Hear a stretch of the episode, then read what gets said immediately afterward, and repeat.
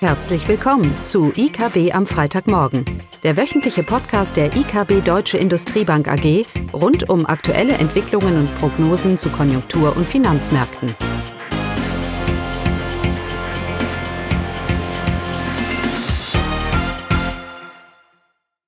Hallo und willkommen zu IKB am Freitagmorgen, heute mit Klaus, Caroline und mir, Eugenie. Ja, und heute machen wir wie immer ein Konjunkturupdate und wir wollen uns auch Gedanken machen, was die aktuellen Konjunkturdaten für unseren Zinsausblick bedeutet. Ja. Starten tust? Ich mit Deutschland. Im zweiten Quartal hatten wir jetzt in Deutschland eine Stagnation. Also die leichte Rezession im Winterhalbjahr, die wurde dadurch beendet. Insgesamt viel gab es dann aber auch ähm, Datenrevisionen und die Rezession fiel jetzt milder aus als ursprünglich vom Statistischen Bundesamt gemeldet. Und damit haben sich eben auch unsere und hat sich unsere Prognose etwas verbessert, minimal verbessert. Wir liegen jetzt im laufenden Jahr bei einem Jahresminus von minus 0,3 Prozent und im laufenden Jahr erwarten wir dann ein BIP-Wachstum von 0,5 Prozent, also nur sehr moderat. Detaildaten wurden noch nicht veröffentlicht, aber das Statistische Bundesamt hat mitgeteilt, dass im zweiten Quartal insbesondere der private Konsum wieder besser gelaufen ist. Aber mit diesen Daten gehört Deutschland, glaube ich, zu den Wachstumsschwächlingen in der Eurozone, oder? Genau. Ähm, also auch für die Eurozone gab es äh, bessere Zahlen äh, für das BIP für das zweite Quartal als erwartet. Ähm, das BIP ist mit 0,3 Prozent angestiegen im zweiten Quartal. Im Quartal davor hat ähm, äh, die Wirtschaft noch stagniert.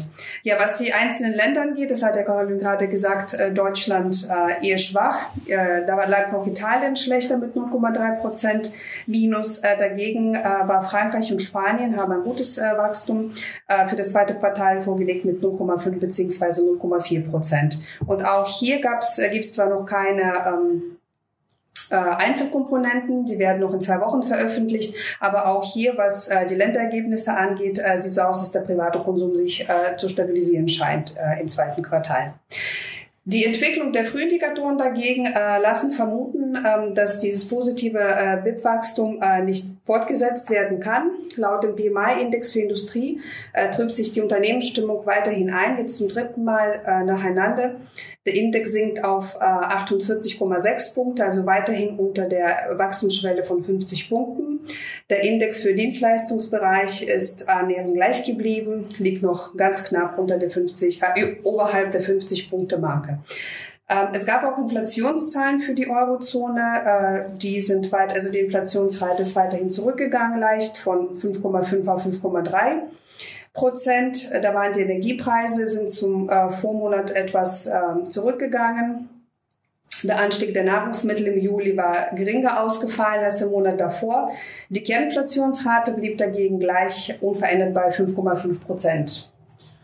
Okay, dass die Inflation runterkommt, das erwarten wir schon länger. Und dass sie im Jahresende oder Anfang nächsten Jahres bei um die 2% liegen wird, Headline ist, ist auch zu erwarten. Die Kerninflationsrate bleibt noch ein bisschen erhöht. Aber insgesamt, ich meine, die Konjunkturdaten sind nicht so schlecht wie erwartet, aber die, Entschuldigung, die letzten Quartale sind alles andere als berauschend. Die Wirtschaft in der Eurozone äh, dümpelt so vor sich hin. Ähm, und, das, äh, das sehen wir auch in unseren Prognosen, die sich ja erst nächstes Jahr so ansatzweise erholen, weil wir eben über die geldpolitische Straffung, die geldpolitische Straffung, den Rückgang in der realen Geldmenge und so weiter hier doch eine Belastung haben. Aber es bleibt trotzdem interessant. Denn wir haben immer argumentiert hier, dass wir eine Rezession brauchen, um den Inflationsdruck äh, zu, zu, zu bändigen. Ähm, und der Weg zu einer niedrigen Inflation, einer niedrigen Kerninflation eben nur über eine Rezession geht. Ja, anscheinend doch nicht. Ähm, ja gut, was wir im Moment sehen, ist, dass die Importpreise natürlich die, äh, die Inflation deutlich nach unten drehen. Erzeugerpreise vor allem. Wenn wir uns die anschauen und die ganzen Importpreise, Rohstoffpreise sind ja deutlich negativ, ja auf Jahr zweistellig sogar. Und das wird die Inflation weiter runterbringen. Was heißt denn das für die Geldpolitik? Ähm, dass die EZB hier nochmal 45 Basispunkte nachlegen wird. Ich denke, das ist durchaus noch eine, eine, eine plausible Erwartung. Aber eigentlich heißt es, heißen diese besseren Konjunkturdaten, dass vielleicht die Zinsen nicht so schnell runterkommen, wie wir das vielleicht vorher erwartet haben. Es gibt ja keinen Grund. Wenn keine Rezession kommt, weil die Importpreise die Inflation dämpfen, äh, dann brauche ich die Zinsen auch nicht nächstes Jahr schnell senken, um die Konjunktur zu stützen. Ich glaube, es gilt vor allem für die USA wo ja die Fed deutlich aggressiver agiert hat und wo man ja erwartet hat, dass die Zinsen jetzt schon, schon noch dieses Jahr runterkommen werden. Und wenn die US-Konjunktur nicht ganz so schlecht tut und die Import und die Inflation eben über andere Treiber runterkommen, also gibt andere, gibt ja nur die Importpreise, dann heißt im Kehrschluss, dass die Fed auch nicht so schnell agieren muss, wie das vielleicht der Markt erwartet hat.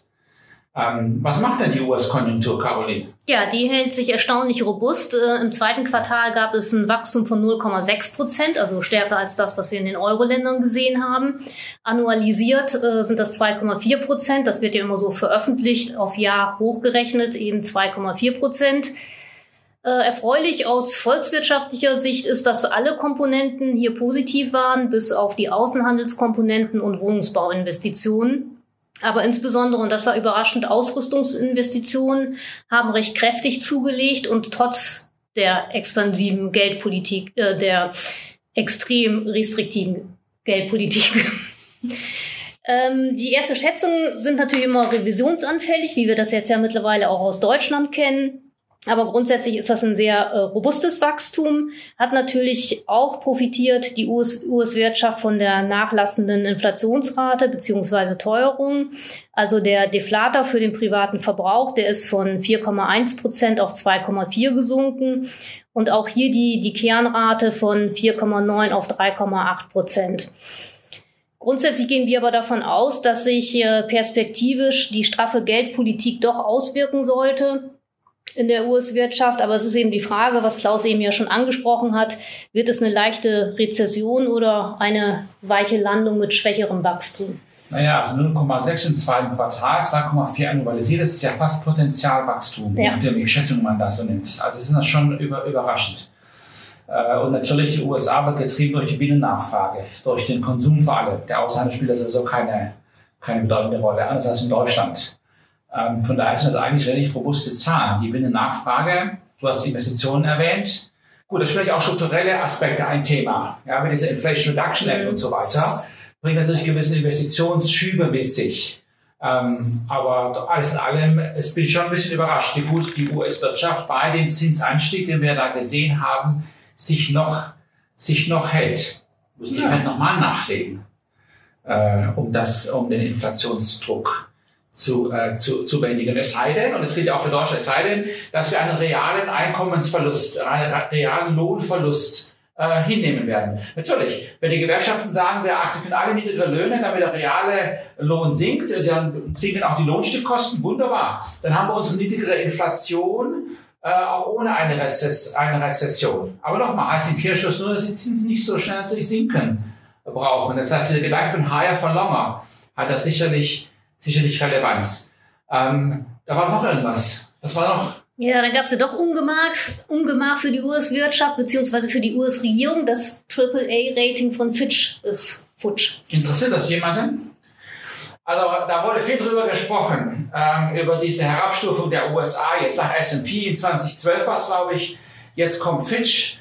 Ähm, Entschuldigung, aber der Dollar bleibt alternativlos und damit auch der US-Anleihenmarkt, Staatsanleihen bleiben alternativlos.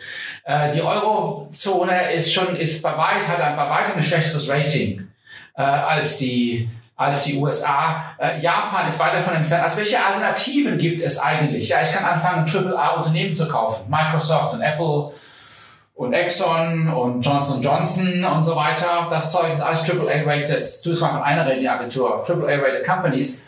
Ähm, aber als Staatsanleihen und, ähm, ist, bleibt die USA alternativlos. Ob das jetzt AAA Plus oder äh, AAA Plus. Helft mir mal. Äh, Doppel A Plus oder Triple A ist doch eigentlich, eigentlich egal. Äh, und natürlich, wenn man sich die Diskussion anschaut, äh, die da abgegangen sind in, in der US-Regierung, dann äh, ist es sicherlich nicht eines AAA-Rating würdig. Würd, würdig. Würdig. Mhm. Ja. Aber das ist bei alledem haben wir natürlich eine Notenbank, die am Ende die US-Staatsschulden aufkaufen wird und es ja auch tut. Die Frage ist nicht, ob die Amerikaner ihre Schulden bezahlen. Die Frage ist, was die Dollars am Ende noch wert sind, die man dann da bekommt. Die Schuldentragfähigkeit an sich mache ich mir wenig Sorgen, denn die Zinsen steigen, aber mit steigenden Zinsen wird auch die Konjunktur, also wir reden vom langen in der Zinskurve, Nachhaltigkeit, die Zinsen bedeutet auch nachhaltig höheres Wachstum, nominales Wachstum. Äh, und dass wir die Schuldentragfähigkeit äh, in, in, in den Griff bekommen. Bin ich jetzt nicht so besorgt.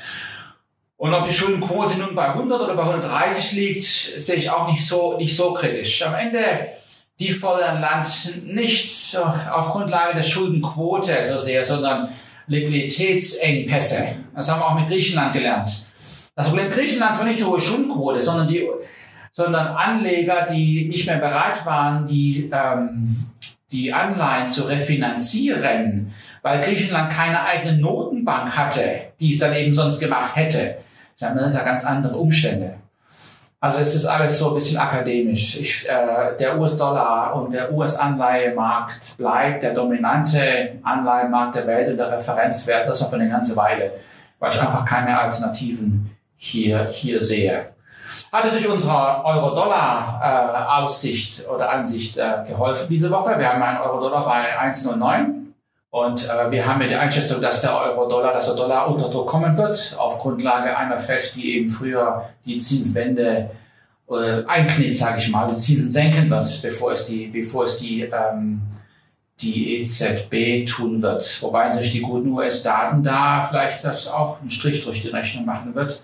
Da haben die europäisch, die guten Zeit aus Europa auch ein bisschen geholfen, das gegenzusteuern. Ja? Aber natürlich, wenn die US-Wirtschaft eine gut tun würde und Europa wäre schlecht tun, dann würde man natürlich eine Gegenbewegung sehen, aber das erwarten wir ja, erwarten wir ja nicht. Wir sehen ja eher das wirtschaftliche Risiko hier in Europa auf Grundlage der Geldmengenentwicklung, die wir hier, die wir hier ja auch, auch sehen und, und viele andere strukturellen Themen, aber die, das sprengt jetzt den, jetzt den, ähm, den Rahmen. Bleiben bei unserer positiven Sicht über die Inflation ich nicht davon weg, ob das über Zinsen kommt, Rezession, oder ob das jetzt über eine über Gewerkschaften kommen, die sich irgendwie äh, hier, hier moderieren, was zweifelhaft ist, äh, oder über ähm, deutlich sinkende Importpreise, weil die Weltwirtschaft eine Rezession ist. Das ist am Ende ähm, wahrscheinlich eine Kombination von allen, von dem ein bisschen. Habt ihr noch was? Nein, das war's für heute. Tschüss, Wochenende. Tschüss. Tschüss. Das war das wöchentliche IKB am Freitagmorgen. Sie wollen immer über neue Ausgaben informiert bleiben? Dann direkt den Podcast abonnieren. Oder besuchen Sie uns unter www.ikb-blog.de slash podcast.